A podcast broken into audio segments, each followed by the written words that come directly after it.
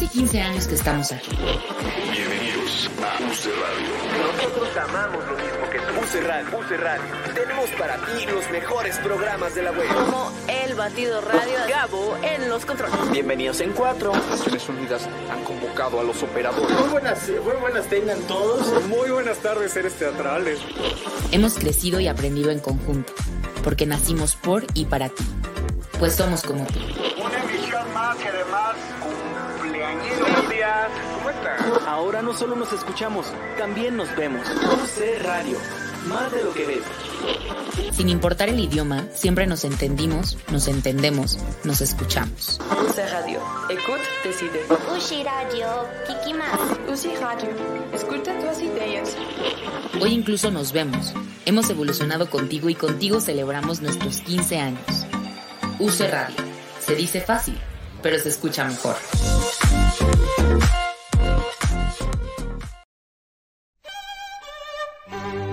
Llega un punto en toda relación en la que escuchas esas palabras. Y en UC Radio Llegó el momento. Tenemos que hablar. Tenemos que Tenemos que hablar. De teatro. Con Davo Herrera.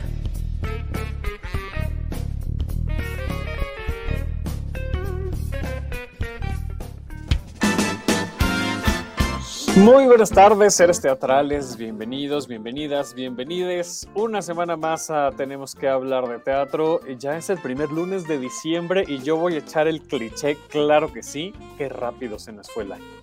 Pero es que es la verdad, siento que este, este año, bueno, es que desde hace muchos años siento que se me va muy rápido, pero este año ya, ya está el, el fin de año, ya la vuelta de la esquina. Hoy es lunes 6 de diciembre.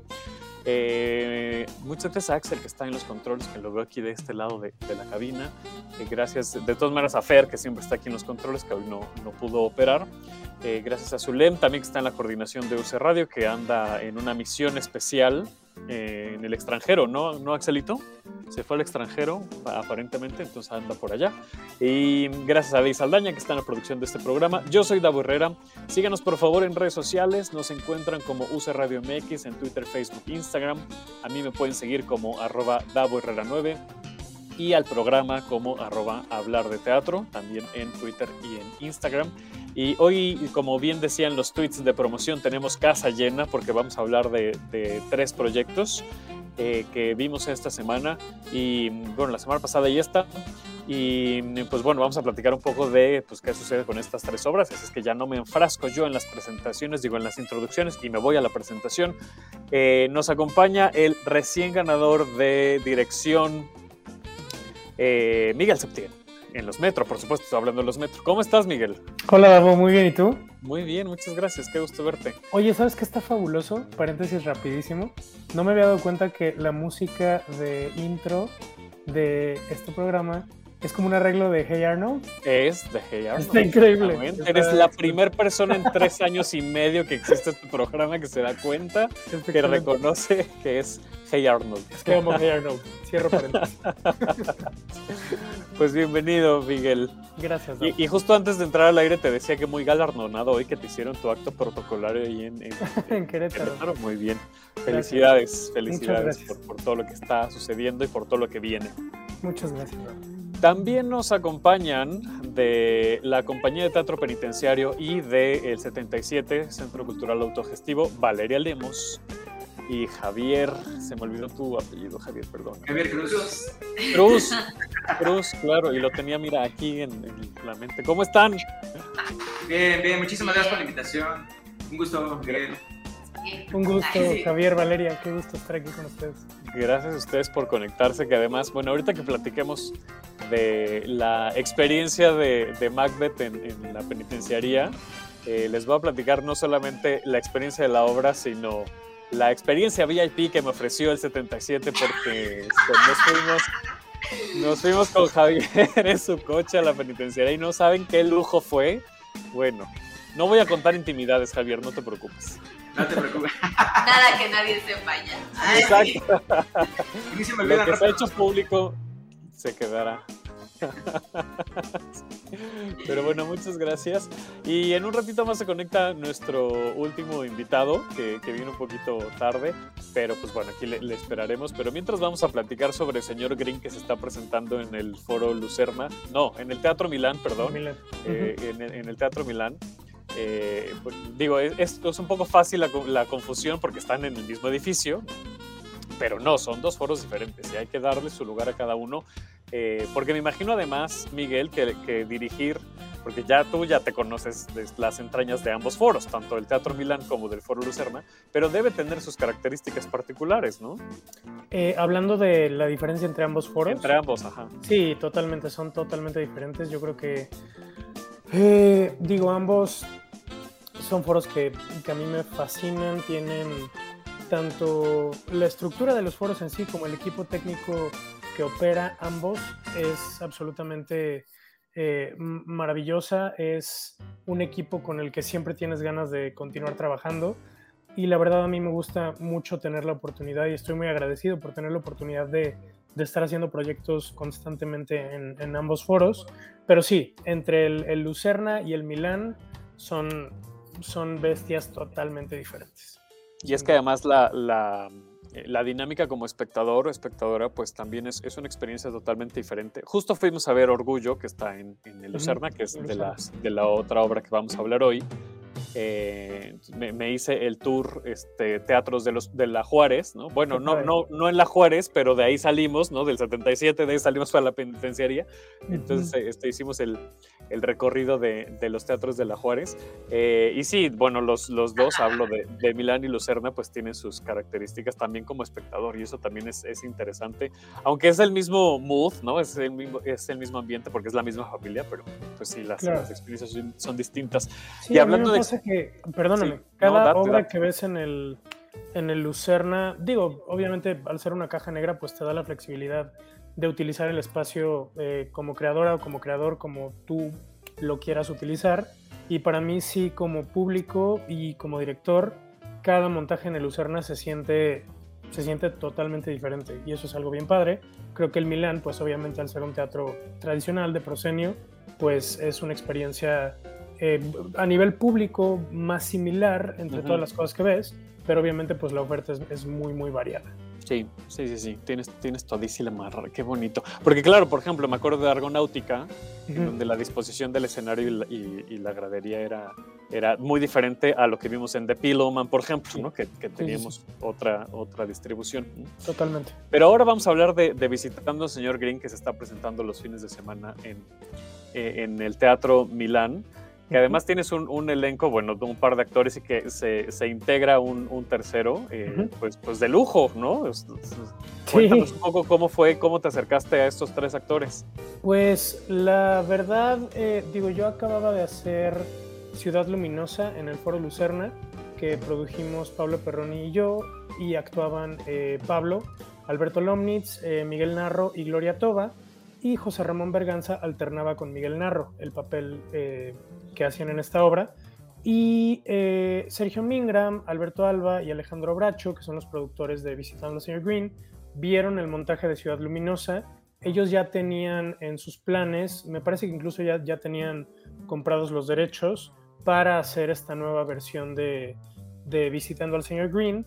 Cuando vieron Ciudad Luminosa, eh, parece que, les gustó mucho el montaje eh, y pensaron en invitarnos a Alberto y a mí a volver a hacer mancuerna.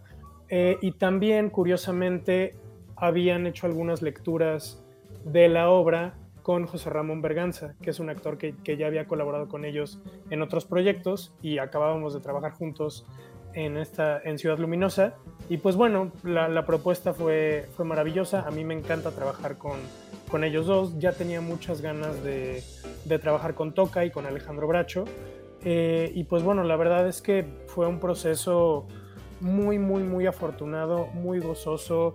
Yo sigo diciendo que estoy esperando a ver de dónde viene el, golpe, que normalmente viene en los procesos teatrales, porque la verdad ha sido todo súper, súper, eh, súper gozoso, creo que es la palabra.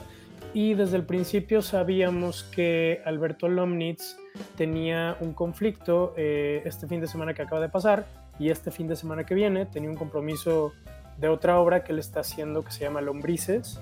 Eh, y pues bueno, tratando de, pensar en qué actor podría tomar su lugar estas dos semanas, eh, yo me recargué un poquito en la propuesta que generé para el montaje, que es una propuesta eh, altamente teatral, meta teatral incluso, en donde la edad del personaje que está interpretando, del actor que está interpretando al señor Green, pues no importa tanto y entras a la convención de otras formas. Y pensé en Fernando Canek, que es un, un querido amigo, un talentosísimo eh, actor, director, guionista, dramaturgo.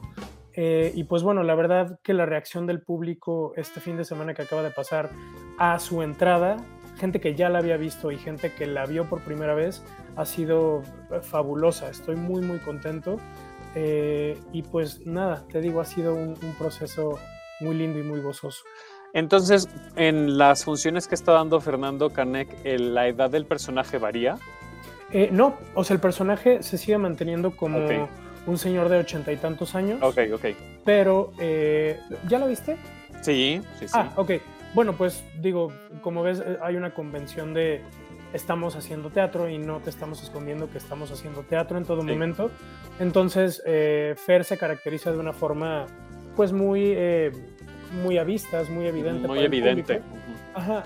Como en el caso de, de, ¿no? Que, que, se pone ciertos aditamentos ahí justo enfrente de, de, de la gente. ¿no? Uh -huh. que eso justo este, después de, ver la obra, eh, resultó que nos fuimos a, al comedor Lucerna uh -huh. eh, y platicando con Joserra, este, le dice a una chava, oye, cuando te atravesaste como dos veces, ¿qué, qué pasó? dice, pues se me olvidó el vestuario del otro lado, evidentemente te pasé. Le digo, pero no... ¿Qué les, les, ha pasado? ¿Javier te ha pasado también o qué? Eh, ayer. Tuvimos función de las hijas de las planes del hormiguero para Ajá. el cierre del, del Festival de Sensorama. Y no habíamos podido ir al teatro. O sea, literal, cuando entramos al espacio una, una hora, antes, antes. Y, y, entonces te estaban trazando tus salidas, ¿no? ¿Y cómo pasó? Estábamos trazando las, no, estábamos trazando las salidas. Luego ya comenzamos el, inicio yo la obra. Pero abajo del overall traigo una falda este súper grande, ¿no? Sí, como de bailable. Y aquí, a, a, a, esa altura traigo el broche, o sea, donde se amarra. Ya con la fuerza se me rompió la falda y la sostenía yo así con los, con los codos. Y pues me cuatrapié no. el texto. Cinco minutos hasta que una salida, y me la, la, no sé cómo la amarré, la junté, la apreté y así ya se. Y el tema es que lo iban a sacar, o sea, tiene un personaje en Las hijas de las plantas, no la han visto, por favor, véanla, que la tostada es un personaje que no se mueve. O sea, Javier se avienta la obra así en una silla, sin parpadear, sin hablar.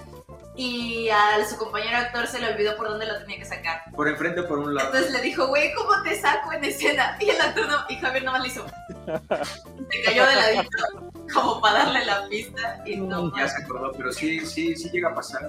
Pero claro, es que esas cosas, y más si no conoces el, el espacio, ¿no? Como lo que sucedió ayer eh, con ustedes, pues claro, esas cosas pasan y estás como ahí eh, totalmente dependes de, las circunstancias. Y creo que como, y a eso iba, ¿no? Porque decía José Raberganza, pues, eh, pues sí, se me olvidó del otro lado.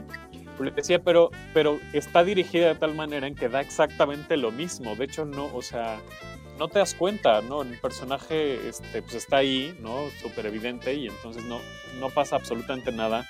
Eh, digo, en otras obras habrá situaciones en las que no puedas hacer eso, pero al menos en, Visitando al Señor Green creo que se agradece mucho eh, que tengamos como esa otra capa visible de, de, lo que está sucediendo en las piernas del teatro, ¿no? Eh, porque además no es que salgan totalmente de personajes, sino simplemente, bueno, pues están cambiando, ¿no? Están eh, preparándose para la siguiente escena. Y no es que estén corriendo y aventando cosas ni nada, ¿no? Es como muy cuidadito todo y pues no, no se vio absolutamente nada. De hecho, justo le dije, a mí me parece que a lo mejor nos hubiéramos dado cuenta si te hubiera sido por atrás, por, por Ajá, tratar de ser claro. discreto, Totalmente. entonces a lo mejor sí nos hubiéramos dado cuenta. Sí, sí. Totalmente. Sí, que es la idea, ¿no? Digo, creo que la obra en sí, su texto, responde a un momento muy particular en el que fue escrita y creo yo que creo yo que puede ser manipuladora emocionalmente un poco el texto. Y la idea desde el principio con la que yo quería tratarla era un poco eh, tratar de quitarle lo más posible la manipulación que puede tener el texto, la manipulación emocional y contrarrestar esto haciendo una, una propuesta pues muy teatral en donde ves las costuras de todo Y creo que paradójicamente, eh, o el, por lo menos desde mi perspectiva, el teatro en el que más entras a las convenciones es el teatro en el que se ven las costuras, el teatro que no esconde las cosas, que al contrario te dice esto funciona así, esto funciona así. Ahora te invito a que imagines lo que tú quieras imaginar con esto. Es lo que a mí más me gusta, es lo que tratamos de hacer con, con este texto y pues la verdad nos divertimos mucho así. Se nota, se, nota eh, y, además, pues, bueno, cada vez que platicamos de una obra que, diriges, ya sea contigo o con alguien más, Miguel, uno de, las, de los comentarios como más frecuentes es justamente eso, que se disfruta mucho el proceso, ¿no? Tienes procesos que, que acompañan mucho, que nunca abandonas al elenco y eso hace que construyan pues pues un equipo de trabajo que se nota ¿no? cuando, cuando hay mucha comunicación ¿no? dentro del proceso. Mm, gracias, Dago. Muchas gracias. Tengo, tengo alguna duda sobre el vestuario, Miguel Septién. claro. Porque es, es, bueno, antes de la duda sobre el vestuario, es que ya se está conectando Nacho Taján, entonces lo voy a presentar. Nacho Taján, ¿cómo estás? Bienvenido. Hola chicos, mil disculpas la demora y por interrumpirles una charla que veo que estaba interesante. No, no te preocupes. Este programa sí es, es como si nos encontráramos ahí en el café. Qué belleza, sí. Y veo que están con muy buena compañía. Claro, pues mira, Miguel Septién, la compañía de teatro penitenciario, Nacho que nos vienes a platicar ahorita de orgullo, entonces esto se va a poner bastante bien, se está poniendo ya bastante bien. te, decía Miguel eh, sobre, sobre el vestuario, eh, porque es bastante evidente la paleta de colores que usa cada personaje no quiero, no sé si lo puedo decir o no, porque es además un detalle que cuando lo platiqué con alguien no se había dado cuenta, pero al final hay, hay algo que les une de alguna manera. ¿Cómo construyen eso? O sea, cuéntame un poquito esos procesos, cómo es como visualmente en el vestuario o en lo que hay en la escenografía o en lo que la gente está viendo, que no forma parte de, la narrativa y del discurso, pero que yo sé que a ti te importa mucho que, haya símbolos en el escenario que, que siguen contando la historia. Sí, pues mira, desde que, empezamos a concebir todo este montaje, te digo, mi meta era tratar de, mm, de liberar un poquito a la obra de las convenciones con las que la gente normalmente la asocia, convenciones de realismo, de costumbrismo, del exceso de detalle en la escenografía. Eh, lo que yo quería era hacer una apuesta en donde siempre lo que se subrayara fuese el encuentro entre estos dos personajes y entre estos dos actores. O sea, yo quería crear un montaje en el que todo se desarrollara, eh, que, ellos fueran el eje central de todo y que esto siempre estuviese subrayado. Eh, y todo, digamos, toda la concepción eh, de diseño de los diferentes rubros de la obra responde un poco a esta, a esta tesis. por eso la escenografía es tan minimalista y solamente contiene los detalles que son absolutamente necesarios para que ellos puedan contar la historia. Y en la cuestión del vestuario, eh, yo sabía, bueno, de hecho, es algo que no mucha gente nota, digamos, a un nivel eh, que lo platiquen, pero creo que se ve en el todo del escenario. Toda la escenografía está, eh, nada está en su color natural, todo está rebajado, digamos, para que se apague un poquito el color de todo y yo sabía que este era el primer paso con algo que quería contrastar, que era sentir que el señor Green y Ross son lo que realmente eh, mueve toda esta historia, son lo único que realmente tiene un color eh, metafórico y, literal sobre el escenario. Entonces, eh, pues lo platiqué obviamente con, con Emilio Zurita, que es nuestro diseñador de escenografía y de iluminación, y con Josefina Echeverría, que es nuestra diseñadora de vestuario, y yo le pedí que por favor eh, mantuviéramos una paleta muy específica para cada uno de los personajes. Quería que fueran colores complementarios, que al final, eh, como tú bien mencionas, uno se alimentara del otro y viéramos este discurso eh, pues muy claro en el escenario. Y pues también creo que cuando tomas decisiones de diseño tan agresivas, entre comillas, porque obviamente digo, nadie se viste de azul o de amarillo todos los días de su vida. Eh, bueno, no sé, pregúntale, pregúntale a Steve Jobs que sí, sí. de gris oscuro, ¿no? Y así. Sí. O cuando solo estás en prisión, también viste O también. Ah, exacto. El, el sábado, el sábado comprobamos. Oiga, no sé si es de muy mal gusto lo que estoy a punto de decir, tal vez, bueno, no lo sé. Pero ayer, eh, sin, sin pensarlo, me vestí completamente de azul. Me recuerda a algo que viví ayer, pensé. Ok. Pero bueno, perdón, Miguel, nos, nos No, no, no, no, para nada. Nada más eso. O sea, la, la idea era eh, tomar decisiones muy agresivas eh, que no respondieran al realismo prácticamente para nada. Y pues crear esto, crear un discurso que se vuelve un poco más simbólico, un poco más metafórico, un poco más alegórico sobre lo que significan el uno para el otro, con base en los colores Claro. que, que tiene cada uno. Oye, para ir cerrando este, este bloque, porque no hemos dicho absolutamente nada de lo que se trata, que tampoco decimos a veces mucho en este programa de qué se tratan las obras, luego le damos la vuelta por otro lado. Claro. Pero hay, hay algo que me, que me llama la atención, que es el discurso LGBT, porque la obra no es nueva, ¿no? Tiene, tiene muchos años que se, que se escribió y se ha adaptado y se ha presentado incluso aquí en México alguna vez más. Eh, el- y el discurso LGBT eh, no es no es que haya sentido que haya perdido fuerza, porque me parece que todavía no, lamentablemente todavía no pierde fuerza, pero me parece que a mí, al menos a mí en el 2021, me hablaba de otras cosas y eso me gustó. O sea, me pareció que, que ya no es la obra que quiere visibilizar a una población joven LGBT frente a una persona eh, muy conservadora y demás. Habla de un encuentro de dos personalidades diferentes que justo como lo que decías, se complementan desde las totales diferencias que pueden llegar a tener aparentes estas dos personas. Al final del día se complementan y me- a mí eso fue lo que me dijo la obra. Totalmente, estoy totalmente de acuerdo contigo. Para mí era muy importante pensarlo así. O sea, al final, eh, digo, la- las, digo, no quiero spoiler nada, pero digo, la- las creencias que tiene cada uno de los personajes eh, creo que son un pretexto para hablar sobre los encuentros de otredades, para hablar sobre los encuentros de las personas diferentes, de personas radicalmente, eh, con caminos de vida radicalmente diferentes y cómo logramos crear nexos y puentes entre esto.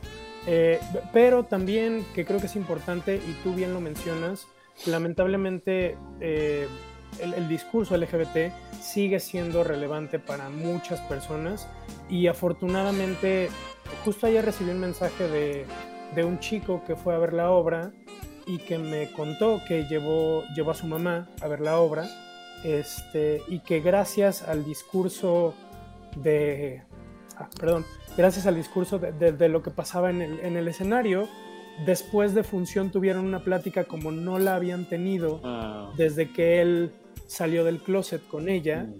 Eh, y digo, también, vaya, que, que sirva la obra para, Claro. para esto. Está increíble. Claro, claro, por supuesto. Cuéntanos, por favor, cuándo, dónde. Al Estamos rato en volvemos el- comercial hacia el final, pero de una vez. Estamos en el Teatro Milán los viernes a las 8 de la noche, los sábados a las 6 y 8 y los domingos a las 5 y 7. La temporada va hasta marzo, pero este, pues obviamente les pediría que nos esperen.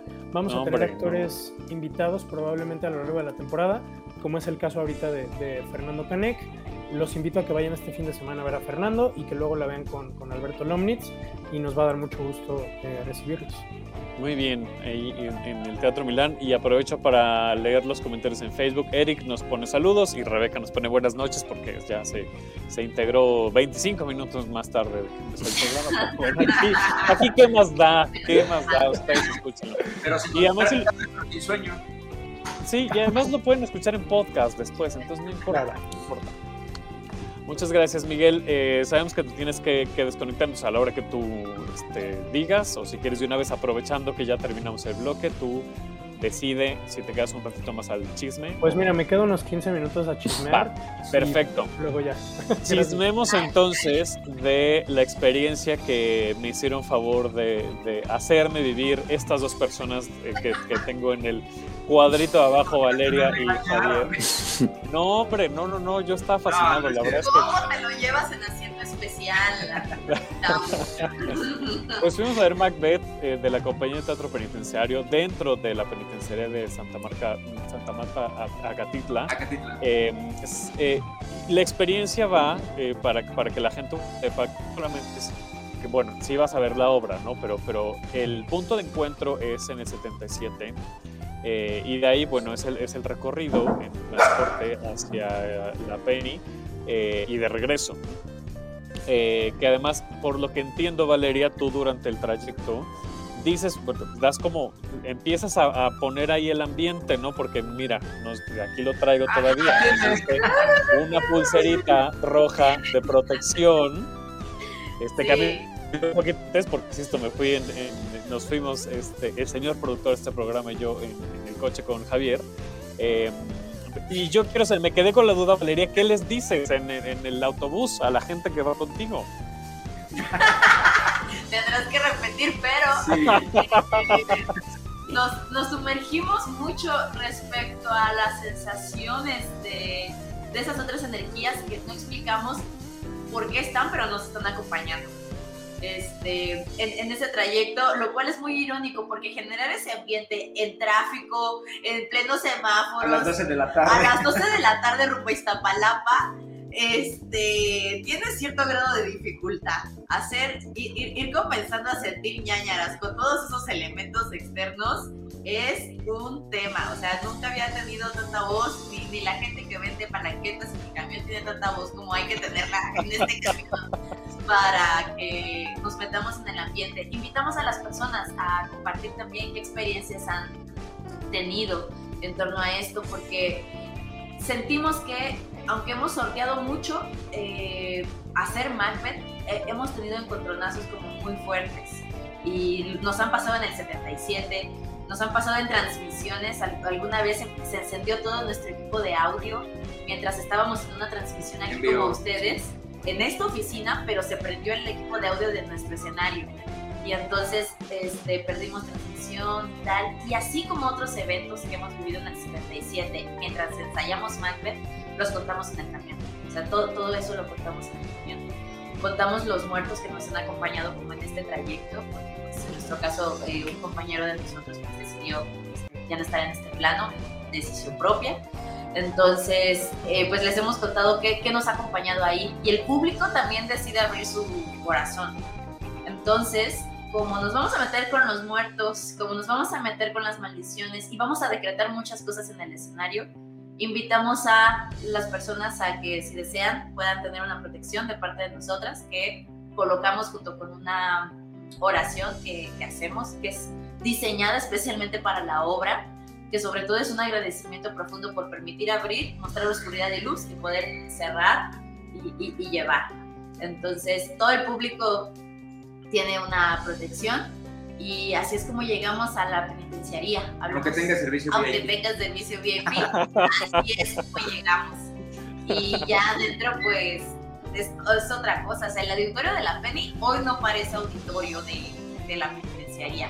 Nos dijeron, ¿por qué van a meter tantas telas negras? ¿Por qué van a meter telas rojas? ¿Por qué tienen roja. pintura? ¿Por qué meten un candelabro? Y la verdad es que vayan a ver, pero eh, la verdad es que cuando las autoridades entraron a la penitenciaría dijeron, "Ah, este es el auditorio, ahora parece que tenemos presupuesto.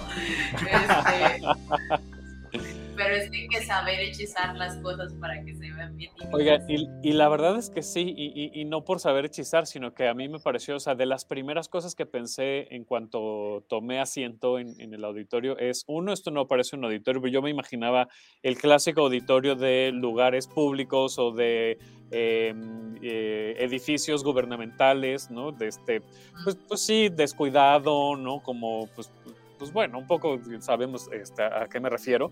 Eh, y no, no, la verdad es que no. Eh, y lo, lo siguiente que pensé es, qué buena producción tiene esta obra. O sea, tiene muy buena producción. Robóticas, tiene las telas, tiene el candelabro, tiene, tiene los seguidores muy bien enfocados. O sea, está está súper bien. El, el diseño, ¿cómo lo hicieron? Porque me imagino que tiene que haber un diálogo entre toda la compañía, ¿no? Sí. Sí, eh, bueno, eh, no, no es fácil, de verdad. Este, bueno, la iluminación es de, la diseñó eh, Mike Velázquez, que es el técnico del foro, el Director dire- operativo director del operativo Foro del foro Shakespeare, junto con Fernando Martínez. Y no sé si sea fortuna, suerte, hay, está pasitos allá adentro.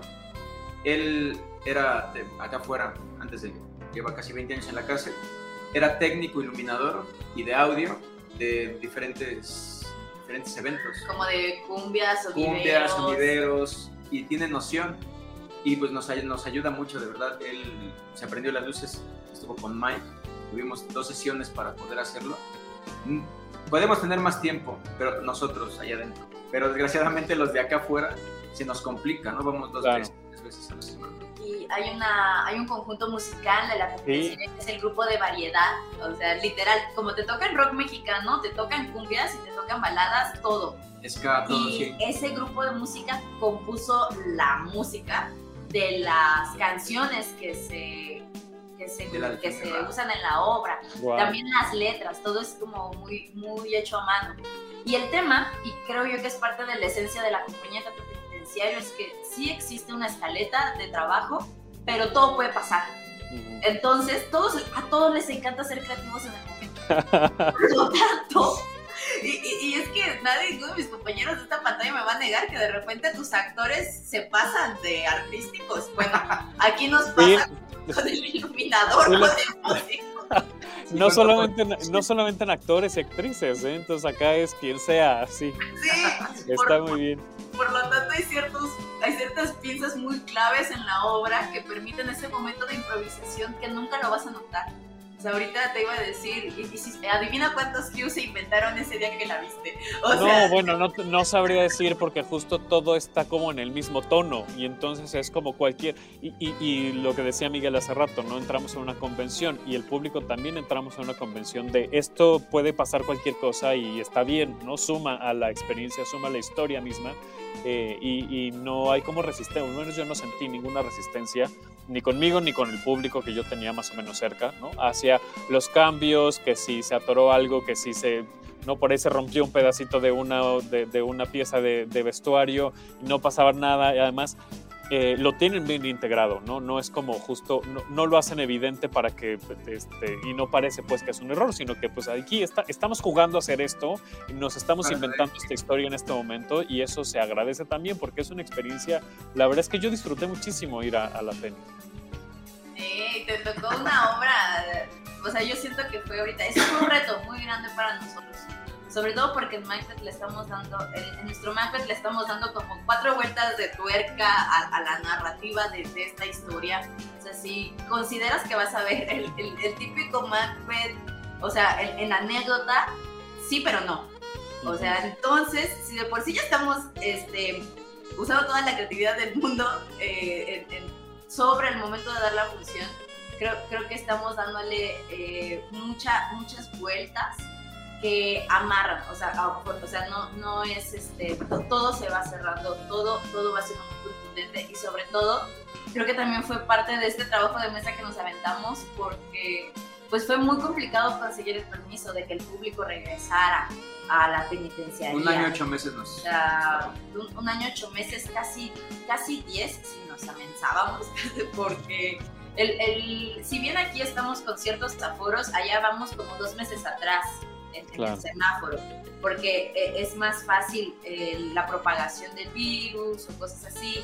Entonces, los mecanismos para que ahí esté el espacio, pues, pre-COVID, pues, tiene cierto rigor. Entonces, bueno, tenemos una sala para 60 espectadores y chance 100, pero ahorita podemos meter 30. Y, y- y- y ya se acabó. Entonces nos, nos, nos tomó mucho como conseguir ese permiso. Y ahora sí que en lo que dábamos función, seguíamos dándole al, al texto, eh, dándole a las propuestas, ar- armando las cosas. Y pues la ventaja o desventaja que pasa en PEN es que un día un compañero termina en castigo Y y, ya no a mañana hay función. Y bueno, ahora, ¿quién se sabía ese personaje? ¿Quién entra? Tú, ahora. este, Sí. o sea, yo siento que aquí todavía aquí afuera de repente es como, ay, me salió un llamado, tienes tres días, para, búscate a alguien, ¿no? Y acá es como, hola, lo cambiaron de módulo.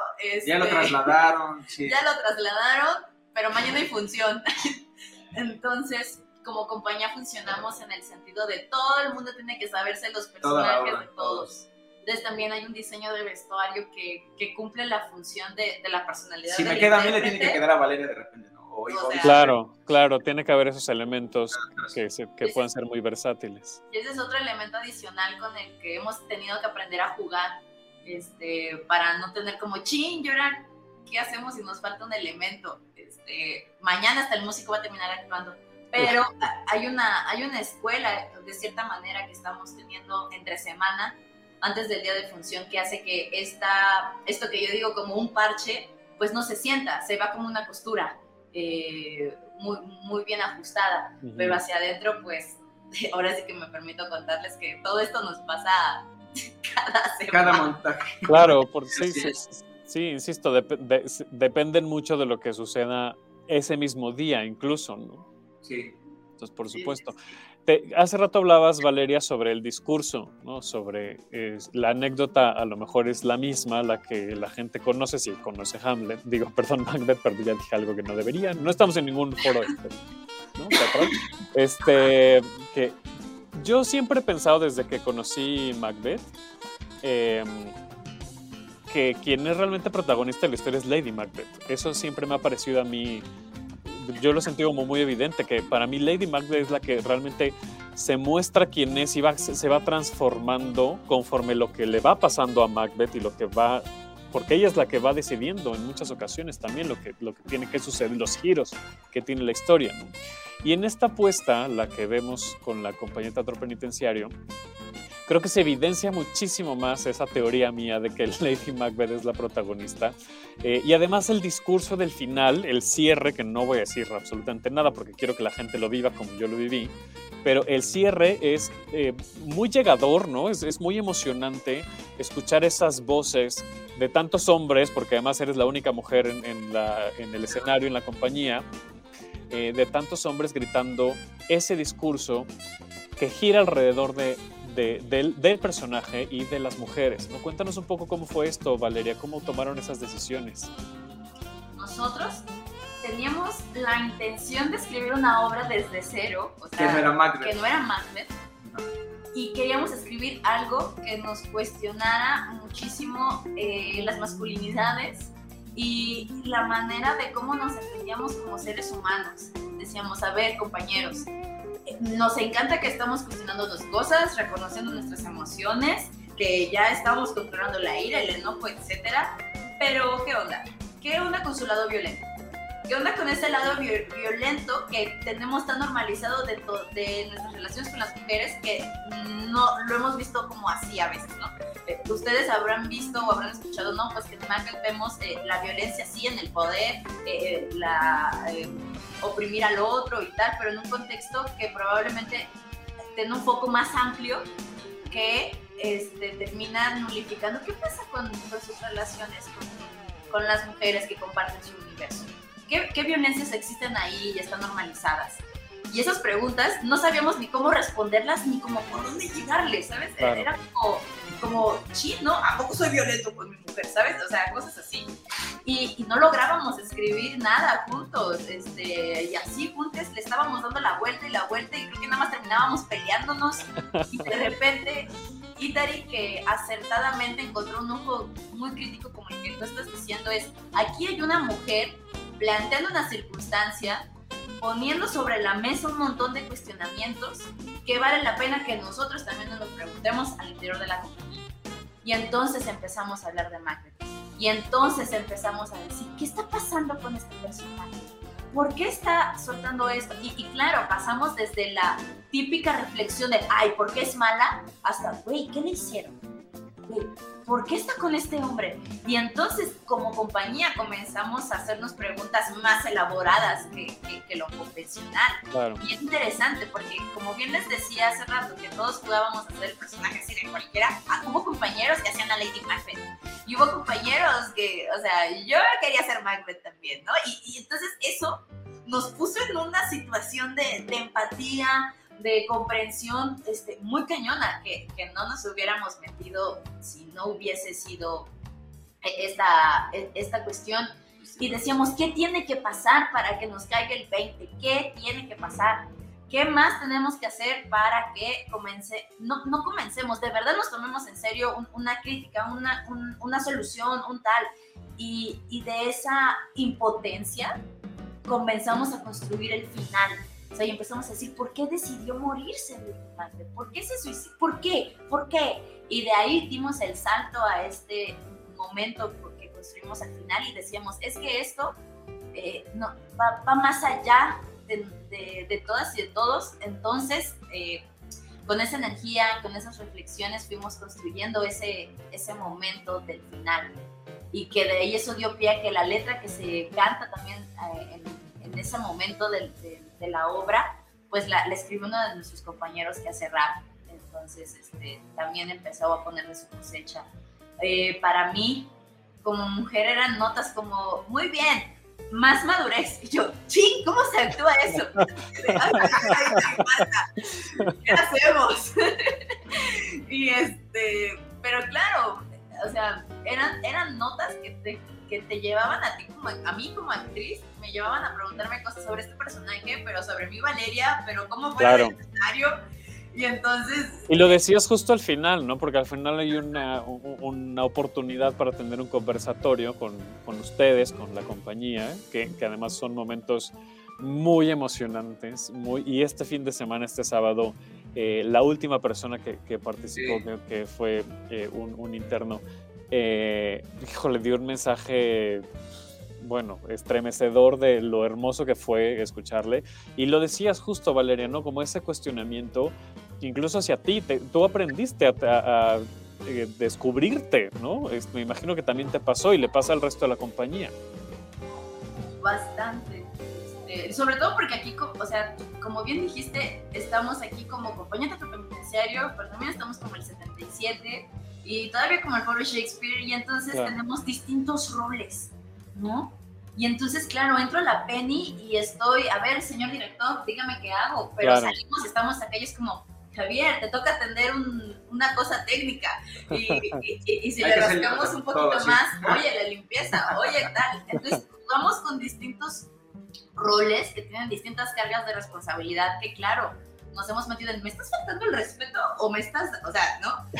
Y entonces, este, nos, nos pues yo me he llevado un montón de preguntas y y cosas que, man, que, que me suman, a, claro. afortunadamente.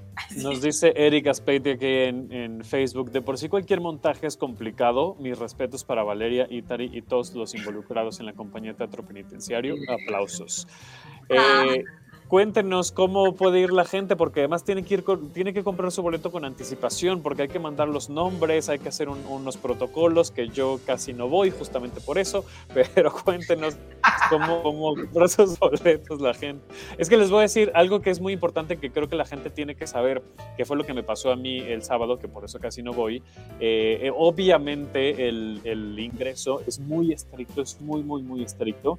Y entonces resultó que había una persona adentro que tenía el mismo nombre y el mismo apellido que yo. Y entonces, pues no podía pasar porque había un homónimo. Entonces había que programarlo para una fecha específica en que pudiera dar ese, ese, ingreso. Por eso es importante que la gente compre su boleto con anticipación. ¿A dónde tiene que escribir? Eh, eh, bueno, eh, tenemos nuestro correo, es teatro y prisión, arroba foroshakespeare.com. Eh, quiere información de Magnum tenemos la próxima función, bueno, la de 11 ya está llena, el próximo 18 de, de, diciembre. Con esa cerramos actividades. No nosotros, pero sí los centros de reclusión en el distrito. Eh, y regresamos con la próxima, es hasta el 22 de enero. Por reglamento de, las, de la institución, es hasta la tercera semana de, mes de enero que se puede, puede volver a ingresar. Y casi, casi que a partir del 22 de enero, casi cada sábado va a haber función. Durante todo el año es necesario que cuentes con un certificado de vacunación o con uno o tus o dos, dos papelitos de tu vacuna para poder entrar. Y se necesita que tengas una identificación oficial vigente, pasaporte, licencia, cédula, INE y te vamos a mandar un reglamento de vestimenta a través del correo electrónico para que sepas cómo, cómo irte, porque es un performance hasta sí, para ti como es un performance, sí lo es.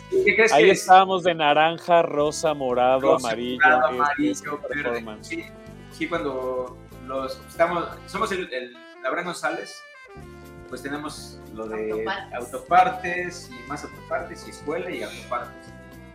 cuando la, ge- o sea, la misma gente que trabaja aquí, cuando ve a los que llega la gente de color, dice, ah, van a, tener, van a la Penny, ¿verdad? Le digo, sí. que van llegando al centro cultural, ¿no? Sí, Pero sí es este, muy en, notorio. el, en el Face estamos como compañía de teatro penitenciario. ¿Qué les vamos a pedir? Que eh, les pedimos su nombre completo, tal y como aparece en su invitación. Eh, CUR, la, numerología. ¿Eso para qué es? Los anotamos en una lista que mandamos a la subsecre- subsecretaría del sistema penitenciario. Y es ahí donde los buscan en la base, como, Ajá, en el- para. ajá, no me recuerdo cómo se llama, el SICABI, creo que se llama, donde checan los nombres. Muy Que nos la regresan a las 11 de la noche del viernes, Claro. eh, ya autorizada. Y es como podemos ingresar y salir sin ningún problema. Bueno, pues ahí está. Ahorita repetimos los datos, pero muchas gracias. Es que ahora quiero platicar con Nacho porque está muy silencioso. Adelante, adelante, adelante. Yo me, Nacho. tengo, yo me tengo que ir. Ay, aprovecho sí, Miguel, sí, es verdad, despedirme, te- te tienes pero que ir. lamento mucho no poder quedarme para escuchar sobre orgullo. Seguramente voy a ir pronto, Nacho, mucha mierda. Ahí será. te sube- te las escaleras y ya, Miguel. Sí. Ah, sí, ya sé. Y Valeria. Javier, qué chido. Voy a tratar de ir también porque suena increíble. Qué gusto compartir espacio. Gracias, muchas gracias, Miguel. Abrazo, Gracias. Miguel. Y, y ahora sí, Nacho, cuéntanos de qué estás orgulloso. ¿Cuál es tu orgullo? De, bueno, después de tantos meses de este ensayo, poder estrenar. ¿Verdad? obra, Tienes toda la razón, tienes toda la razón. Oye, el otro día, bueno, ya- me estoy adelantando mucho a la entrevista, pero es que ayer así llegó un, un episodio de lucidez a mi mente. Ajá. Dije, qué bonito ese guiño, que seguramente hay muchos más, pero me, me di cuenta de ese, de esa escena en la que el personaje de Adriana Llabrés dice, me fuiste a ver al Jardín de los Cerezos. Y- qué porque Sí, ella actuó y, y, y Rogel este, dirigió, y entonces me pareció muy bonito ese Sí, momento. sí. Ese es, es un apapacho a la comunidad teatrera que, Sí. que sigue. Eh, y la verdad es, es- es muy grato cuando, cuando alguien lo reconoce y después viene y te dice, ah, porque ustedes estuvieron y fue dirigida y, y, y todo. Así que sí, sí, sí, es un, es un gesto de apapacho a la comunidad ahí. Oye, trabajar con la misma gente me imagino que es que, que- que tiene sus, sus eh, ventajas y también sus desventajas, porque te conoces también el vicio de las otras personas, ¿no? Lo lindo de conocerse los vicios es que uno ya sabe con qué huellara, entonces yo no veo desventajas, la verdad. Muy bien, muy bien. Yo honestamente eh, no le encuentro, no, encuentro un espacio de no aprendizaje, de no gozo. Eh, creo que es una situación extremadamente aportativa trabajar con, gente con la que ya trabajaste. Angélica, que te digo, es brillante su manera de dirigir, su sensibilidad. Y lo más lindo de todo es que tenemos la confianza suficiente como para marcarnos muchas cosas eh, sin ningún tipo de, de, de- de- de- de idea extraña al respecto de si está siendo agresiva, porque no, no, ya nos conocemos, sabemos que nos queremos, ya tenemos el afecto de ida y vuelta y, y- y con mis compañeros lo mismo, con Adriana y con la producción también, con Oscar, es una cosa maravillosa para mí. Yo no quiero contar mucho de orgullo porque hay una parte hacia los 20 minutos a lo mejor en las que primero como que te sacas mucho de onda, que no voy a decir absolutamente nada porque es que no, no quiero, porque a mí me gustó mucho vivir ese momento y entonces quiero que la gente lo viva, pero eh, ¿cómo dirías, de qué dirías que va la obra sin decir mucho? Porque es que no quiero hacer nada de spoiler, es muy, Antes siento que- que... es muy complicado hablar de orgullo sin dar como ninguna pista. Claro, de- mira, antes que nada, me encanta que digas que, a los, que es a los 20, porque eso, eso sucede como a los 50 y cacho, como a la hora pasa. Ok. Con lo cual se siente livianito. Bueno, es una obra que dura, eh, que dura 130 minutos, que a oídos dice, güey, ¿cómo este, es larga? Y la verdad es que sí se siente como muy, es, es- como una escalada, es como si uno estuviera en una especie de montaña rusa, va bien. Entonces, eh, a, a priori el comentario de que es a los 20, te lo agradezco enormemente. Creo que toda, toda la compañía te lo va a agradecer. y, ¿qué te puedo comentar sobre la obra? La obra habla sobre muchas cosas. Creo que habla, utiliza como, como eje central eh, la idea, este- esta situación que es eh, que vemos que en 1958 y en el año 2008, o sea, en dos tiempos distintos, la obra versa sobre, sobre eh, el amor. entre otras cosas, sobre la, la fidelidad hacia uno mismo, sobre la honestidad, sobre el serse profundamente honesto con las cosas que a uno le pasan. Entonces, cada uno de los personajes inaugura una especie de hipótesis al respecto de cómo llevar adelante esa decisión en las distintas épocas. En 1958 vemos la pareja de Philip y de Silvia, eh, Silvia es Adriana Chabrés, eh, y su jefe, que es el personaje de Mauro Sánchez Navarro, que se llama eh, Oliver. Entonces vemos cómo interaccionan estos tres personajes, qué datos se van develando y qué responsabilidad respecto de sí mismos tienen que llevar adelante. Ellos son una pareja, llega Oliver, algo sucede en ese primer encuentro y vamos viendo a lo largo de la obra cómo eh, ese primer encuentro empieza a modificar la vida de todos. Y después vemos una situación similar en 2008 donde eh, en circunstancias diferentes, porque eh, la obra habla, entre otras cosas, de las relaciones, las relaciones homosexuales y, el hacerse cargo de esa decisión y del amor y cómo es vivido en las diferentes épocas. En 2008 las condiciones son distintas, pero no tanto como nosotros pensamos. Eh, quizá con otro color, pero bueno, en 1958, que es donde se ubica la, obra en un primer momento, eh, tener, estar, eh, vincularte con personas de tu mismo sexo tenía como resultado la cárcel. Claro. ¿No?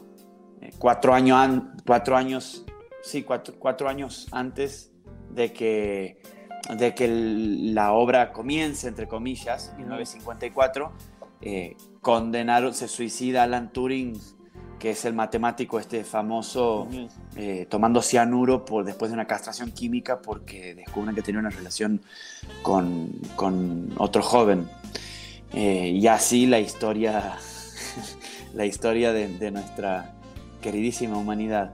En 2008 vemos que eh, independientemente de que las condiciones están entre comillas un poco más legitimadas, vemos la complejidad de tener que llevarlo adelante y, bueno, el contexto en el que se inscribe da como resultado un montón de situaciones que, que, van aderezando un poco la historia. Creo que la obra habla fundamentalmente del amor, fundamentalmente de serse honesto uno mismo y, y vamos viendo en ese camino. Y es que justo a mí me parece que más allá del amor, porque además el amor es un tema bastante universal, ¿no? Que casi que cualquier obra o cualquier texto, cualquier película, no, no digo que todas, obviamente, ¿no? Pero hay muchas, muchas, pero específicamente en Orgullo yo noto mucho más el discurso hacia encontrarte, hacia hablarte hacia, hacia adentro, ¿no? El, el cómo a través de las relaciones tenemos la oportunidad o no, porque dependerá de cada quien que tome esa decisión, de descubrirte, ¿no? Y eso, es, eso le pasa a uno de los personajes en, eh, no quiero decir mucho porque quiero que la vayan a ver, eh, pero hay una escena en la que le, un personaje le cuenta a otro justamente cómo se encontró y cómo se habló hacia sí. Y además, este, eh, después, inmediatamente después de una lloradera inmensa, ¿no? Viene otra escena en la que ya está muy feliz, entonces yo decía, ay, pobre, está agarre y agarre Kleenex por todos lados. es una escena intensa y después pues, le, el mood. Pero es hablarte a ti, no es encontrarte. Sí, creo que todos los personajes atraviesan ese mismo viaje. Un proceso de, de, una especie de introspección, algunos a la fuerza, algunos son, son orillados a tener que hacerlo porque no les queda otra, porque las circunstancias en las que están son, es difícil sostenerlo, incluso dándose cuenta de cuáles son las circunstancias en las que están y cuál es tu verdad, no digamos última, pero sí interior, profunda, eh, no decide no hacerle caso y someterse a un procedimiento que lo ayude a, eh, entre comillas, a, erradicar ese aspecto o esa, o esa, o esa situación, esa circunstancia interna. Y, y, eso es lo más, creo que es lo más doloroso cuando uno ve que, que quien tiene al frente, eh, aún pudiendo ver y teniendo la oportunidad de hacer contacto con esa verdad profunda, decide, decide no seguirla, decide sí, aplazarla, aplazarla. Por suerte en la obra sostenemos la hipótesis de que hay vidas posteriores, lo cual es, es una especie de alivio. De esperanza. de esperanza. Pero si uno pone un poco, si uno es un poco más materialista, digamos, si no cree en esas cosas, eh, es muy trágico lo que sucede. Claro, claro. Es muy trágico. Y eh, Orgullo está en el Foro Lucerna. Cuéntanos, Sí. por favor. porque Estamos nos- arribita del señor de. Exacto, justo. Escuchamos, escuchamos sus improperios cada función. Lo escuchamos, eh, goza- gozamos sabiendo que estamos eh, arriba de, de de otros grandes, eh, eh, solo físicamente, porque el Teatro del Foro Lucerna está arriba del Milán. Y estamos los días, estamos de miércoles a domingo a las... De miércoles a sábado a las 8.15, los domingos a las 6.15 y tenemos, vamos a tener función especial el martes 21 y martes 28 de diciembre a las 20.15. Muy bien. Eh, los boletos eh, en Ticketmaster y en taquilla. Sí, en taquilla también, hasta el 9, hasta el 9 de enero. Ok, buen, Así buenísimo. que iremos toda la semana montados en ese, en ese carro. Pues está, está muy bien porque ya hay agenda teatral para, para cierre de año, lo cual está Sí. maravilloso. ¿no? A mí me, me- me llena así de emoción que haya ya tantas obras, tantas opciones eh, en presencial. No hay que dejar de cuidarnos, eso es una realidad. ¿no? Que no se nos Sí. olvide que sigue la pandemia y que necesitamos cuidarnos. Eh, pero pues ya podemos ir a disfrutar el talento de, de las personas en el escenario. Oigan, muchas gracias por conectarse. Muchas, muchas gracias. Ya me apuro porque ya nos está corriendo aquí el señor este, operador. Nacho Pajar, muchísimas gracias. Mucha- muchísimas gracias a ustedes. Qué gusto compartir pantalla con, con estas personalidades que realmente yo eh, los admiro muchísimo, de verdad, por el trabajo que hacen. Es, eh, ya de por sí hacer teatro es complejo, lo que hacen ustedes sí, inenarrable, la verdad. No, Valeria, no, Javier, muchas gracias. Nacho, un gusto. Un placer. Gracias por la invitación, de verdad. Cuando A vos, gusten. gracias. A vos Estamos aquí también. en Abraham González 77, cuando gusten, este es su casa. A dos cuadras del Nacho. Sí. Exactamente, les digo el tour de la, de la, este, de la Juárez ahí. Muchas Total. gracias, gracias por conectarse, gracias a Axel que estuvo en los controles, eh, gracias a Day Saldaña en la producción. Síganos por favor en redes sociales, arroba UC Radio MX, Facebook, Twitter, Instagram, arroba Davo Herrera y arroba Hablar de Teatro, Davo Herrera 9, perdón, y Hablar de Teatro en eh, Twitter e Instagram. Eh, escuchen el podcast por favor y si quieren rapidísimo redes sociales por favor de la Penny Sí, eh, Facebook, Compañía de Teatro Penitenciario, Twitter, arroba Teatro Penny. Nuestro correo teatro y prisión arroba foroshakespeare.com. Muchas gracias, Y Nacho. nosotros estamos como eh, arroba eh, Orgullo Teatro. Muy bien. Orgullo Teatro. Ay, me van a matar los productores. Orgullo Si no se los ponemos en la descripción del Sí, podcast Teatro. del video, no Orgullo se Teatro. Nos vemos el próximo lunes. Cuídense mucho. Adiós. Venga. Esto fue Tenemos que hablar de teatro. Si lo quieres, déjalo ir. Si es Davo Herrera, volverá cuando menos te lo esperes.